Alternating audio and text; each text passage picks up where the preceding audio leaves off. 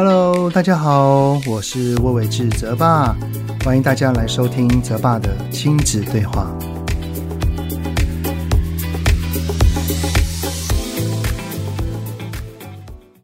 Hello，你们好，欢迎收听泽爸的亲子对话，我是亲职教育讲师魏玮志泽爸。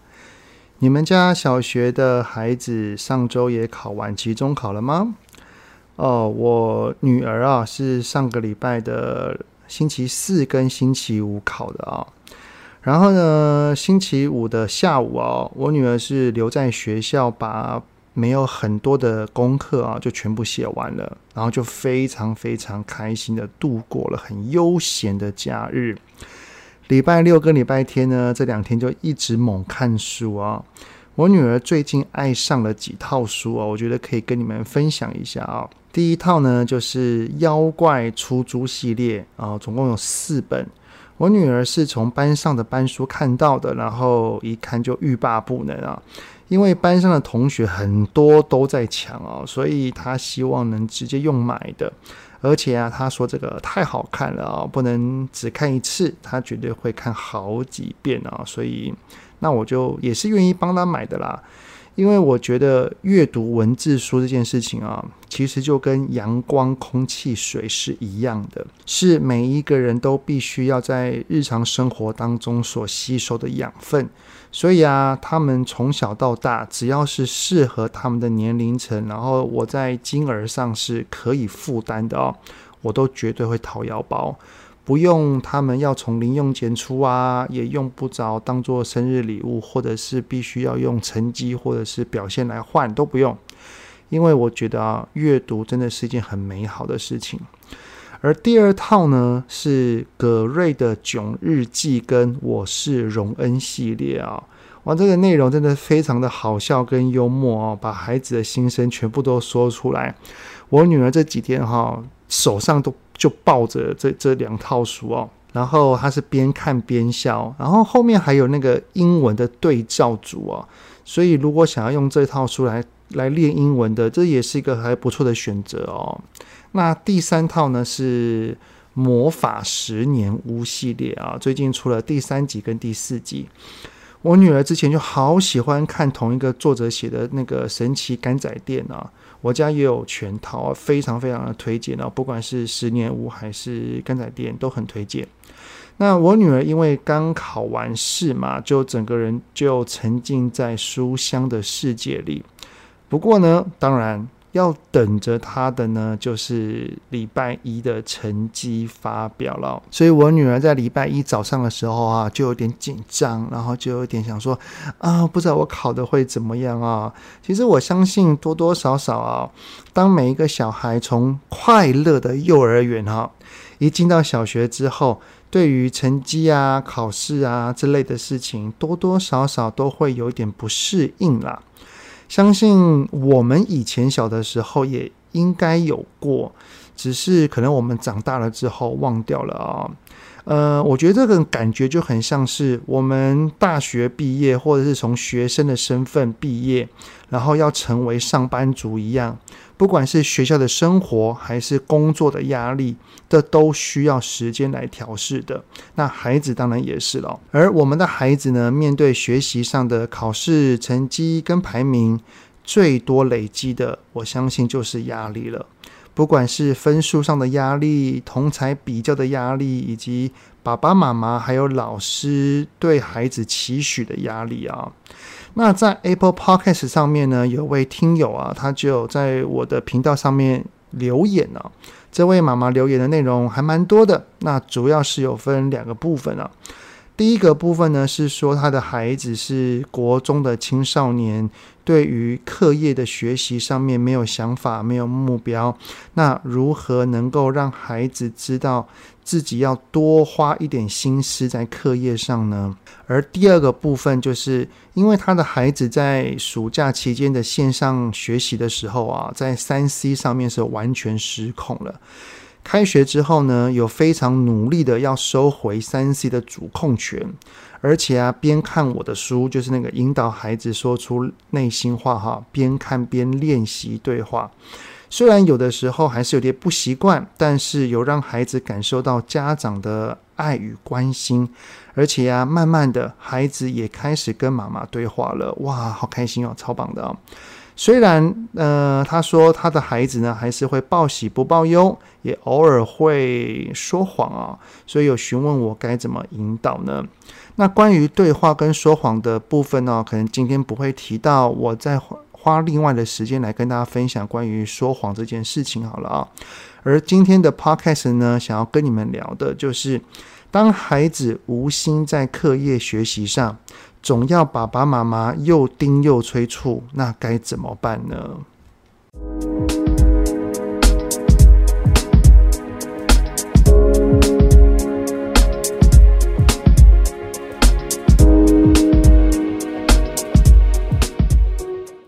嗯、想要先问你们一个状况哦，就是我们自己是否曾经有过这样的感受啊？就是我我知道我要去工作上班，但是又很不想去上班啊，然后这样的心境啊，我之前还是在上班族的时候啊，就是还没有在当亲子讲师之前呢，其实我不时都会有这样子怠惰的想法出现哦，像是早上一起床啊，就会开始思考一下，说，哎，今天有没有重要的事情啊？要不要请个假呢？等等的啊。或者是隔天早上有个会要开，然后有东西还没弄完，但是到了晚上的时候就很累，就想说，哎，算了啦，先休息好了，明天早上早一点起来再处理。不知道大家有没有遇过这类的状况呢？嗯、呃，我之前哈在我的演讲主题叫做培养孩子的主动学习力啊，都会先询问在场的家长们一个问题，就是。现阶段，我们是拥有自己可以支配时间与金钱的成人了吗？那要有怎么样的动机，才能够让我们愿意去花时间或者是花金钱来主动学习呢？我相信每一个家长哈，每一个大人的答案一定都有很多，不过总结起来，通常都只会有两个。就是我知道为何要学习的需要，以及我真的好喜欢这件事情，我愿意高度投入的热爱。而当时是上班族的我，哈，在不管是在认知上还是理解上啊，我都没有那么那么的喜欢跟热爱我所做的工作，而且啊，我需要的啊。并不是工作上所带来的成就感、跟满足感、跟价值感，因为其实真的老实讲，在做的过程当中没有那么的多，而我需要的只是那个借由工作所换来的金钱跟薪水而已。或许也就是因为这样啦，我会愿意投入工作的需要跟热爱，都跟工作的本质与内容无关。于是啊，我就会缺乏那个很。主动的意愿，不时就会有一些周期性的怠惰想法出现啊。诶，不过我现在完全不一样啊，因为我现在在做的工作就是跟亲子领域相关，是在当讲师，是在当作家，然后我还会愿意花时间录 podcast 的。也因为我在做的亲子领域啊，教养领域的工作是我很喜欢的，而且能借由工作当中传递亲子之间的正向理念，我所得到的回馈，真的都会让我的内心感到非常的快乐、喜悦跟满足。那这个对于我内在的财富而言哦，内在财富是非常非常需要的一件事情。所以啊，像我现在哈做任何工作上的事情，都是非常的有动力，也很明确知道我的目标是什么。当然，有的时候还是会真的因为做得很累，想要休息一下啦，会有这个念头。但是我都非常的清楚明白，我绝对不能影响我的工作，也不会让自己有那一种怠惰啊，然后拖延啊、拖拖拉拉的那种心态出现，绝对不会有。好，那我讲到这方面的东西，那到底跟学习有什么关联性呢？来，那我跟大家用另外一个角度来想哈。那请问我们的孩子，他其实从幼儿园开始哦，他就已经是从家里要出门到学校，然后一到了学校呢，一待就待了好几个小时。其实已经很多年都是这样子的模式了嘛，所以我相信他知道他要念书的，他也明白他要去学习的。然而，我们的孩子还是会出现一种状态，就是跟我之前在当上班族的状况一样啊，就是我知道我要去学校上学写功课，但是我又很不想要去上学跟写功课。哦，这是一个知道要做但又不想去做的孩子，那种抗拒与排斥的心态。其实他会有这样的行为展现，是一个果而已，而不是因哦。意思就是说呢，他肯定是在学习的路上，在某一个地方卡关了，也因为他卡关了，而内心又没有对于课业有强烈的学习动机，于是就会展现的得过且过，呈现出那位妈妈所说的没有目标、没有心思在课业上。而所谓的三 C 失控哦，也有可能是因为学习卡关了所产生的衍生附属品，多半哦原因都是来自于为了逃避真实世界而躲进了虚拟世界了。那么我们可能可以从两个方向来着手啊。第一个方向呢，就是关于他在学习上的卡关。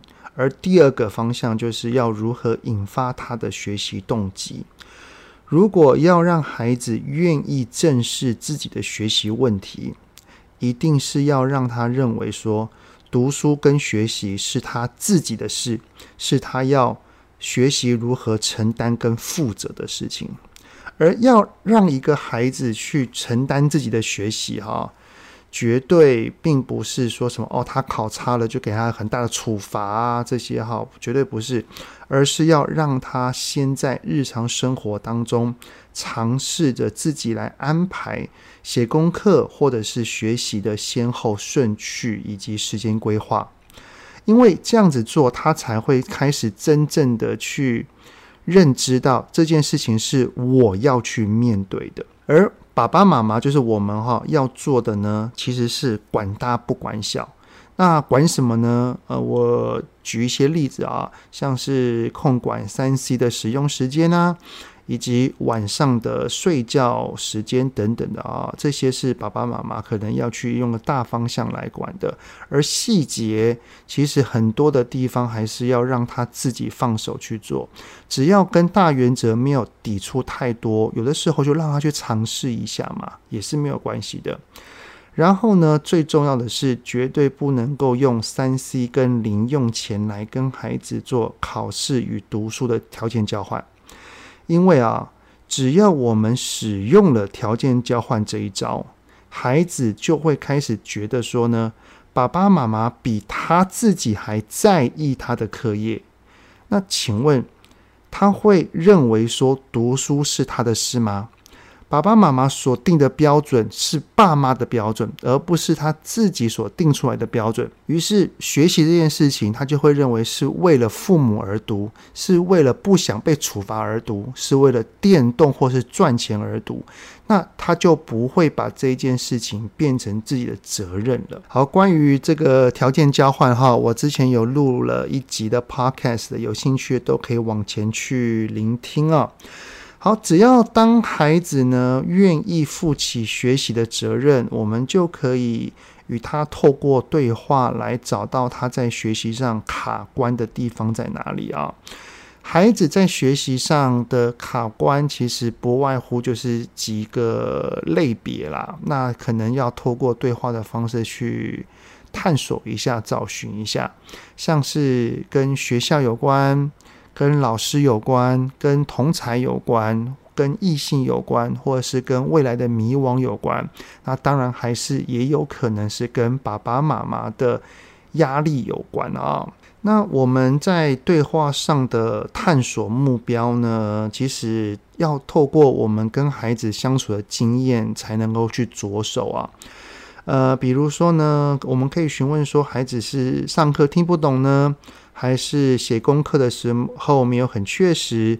也有可能是他在同才之间的成绩上的比较有感到很大的挫折，呃，才会让他想要放弃的。呃，这些等等等哦，真的都要借由与孩子在日常生活当中的陪伴与相处，然后我们才会有那种敏感度啊，去知道要从哪个地方去下手询问哦。那如果找到了他卡关的地方，我们在陪着孩子一起度过跟想办法，而且啊，在过程当中，我们也要先试着调整自己对孩子的期待值，也就是不要让孩子背负着我们父母过高的期待了，并且啊，只要是有任何值得肯定的地方，都要给予适度的称赞与鼓励。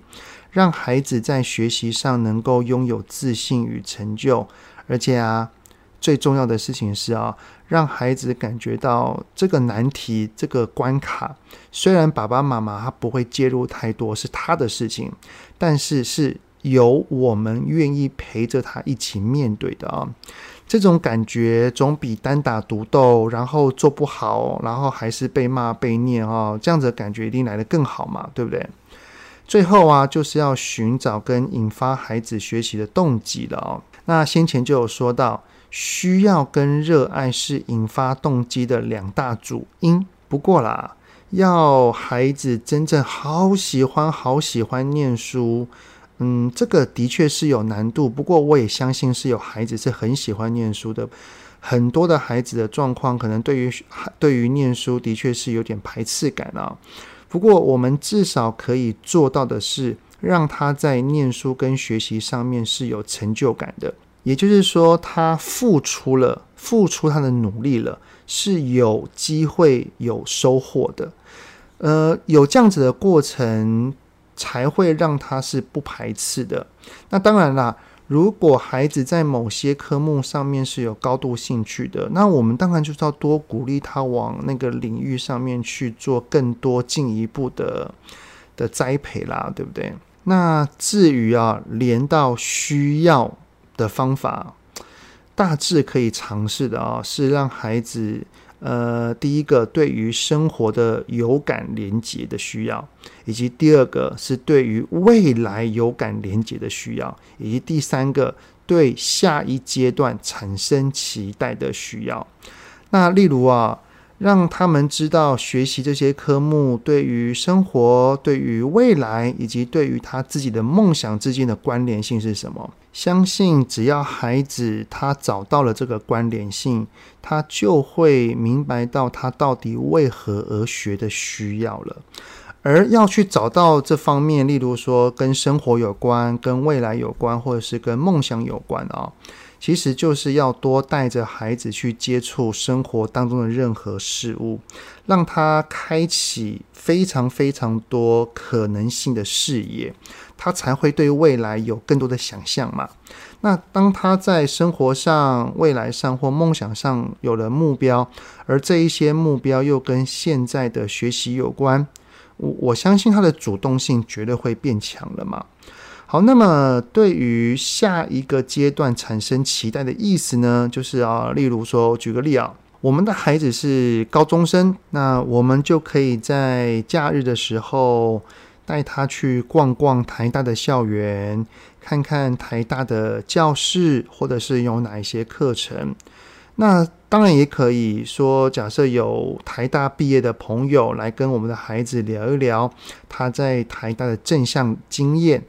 有了这一份的期待哈，也是可以让他对于读书是可以产生动力的。好的，那孩子的学习上哈，感到迷惘跟不知所措，这些都是正常的哦。因为我相信我们也是这样子走过来的啦。孩子在学习上没有目标，失去方向，有很多种的可能性，这只是一个总和而已啊。我们看到的可能只是一个最终的结果。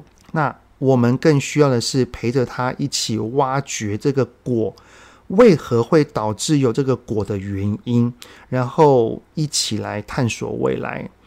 我相信啊，只要是家庭关系够紧密的孩子，绝对会在迷惘中找到方向的。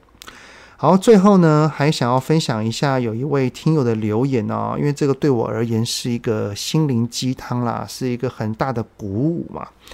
有位叫做 Re Re Rene 是不是啊？叫 R E N E E 三六三的的那个听友的留言呢，就说到。经由朋友介绍知道了泽爸，然后很认真的听完泽爸每一集的 podcast，让自己思考跟检讨了自己对待高二儿子的方法。只能说是泽爸改变了我，也拯救了我高二的儿子。因为儿子在叛逆期要出现在高中。以往我都是会用权威的方式来命令他，要他照着我的方式去做所有的事。当然，叛逆期的他哦，开始大反弹。而现在的我呢，会静下来听他的想法，跟尊重他的决定。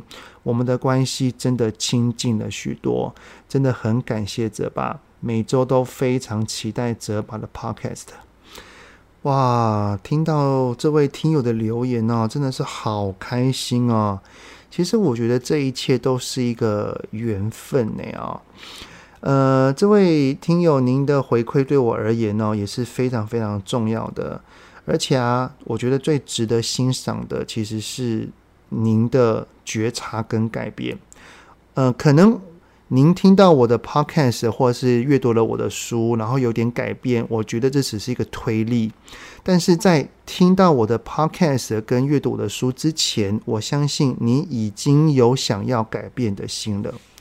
如果没没有你想要改变的心意，我相信一切都是枉然的。所以啊，我希望你最要感谢的就是你自己哦。好的，那么这就是这一集 podcast 的内容啦。非常谢谢你们的聆听。那有任何想要听的内容，也都欢迎在 Apple Podcast 底下先五星按个赞，然后再留言告诉我哦。泽爸的亲子对话，我们下次再见了，拜拜。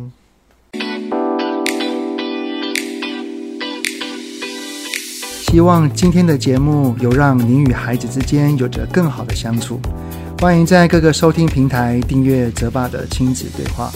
如果是用 Apple Podcast，请以五星按赞给予肯定，也欢迎留言，我们一起讨论哦。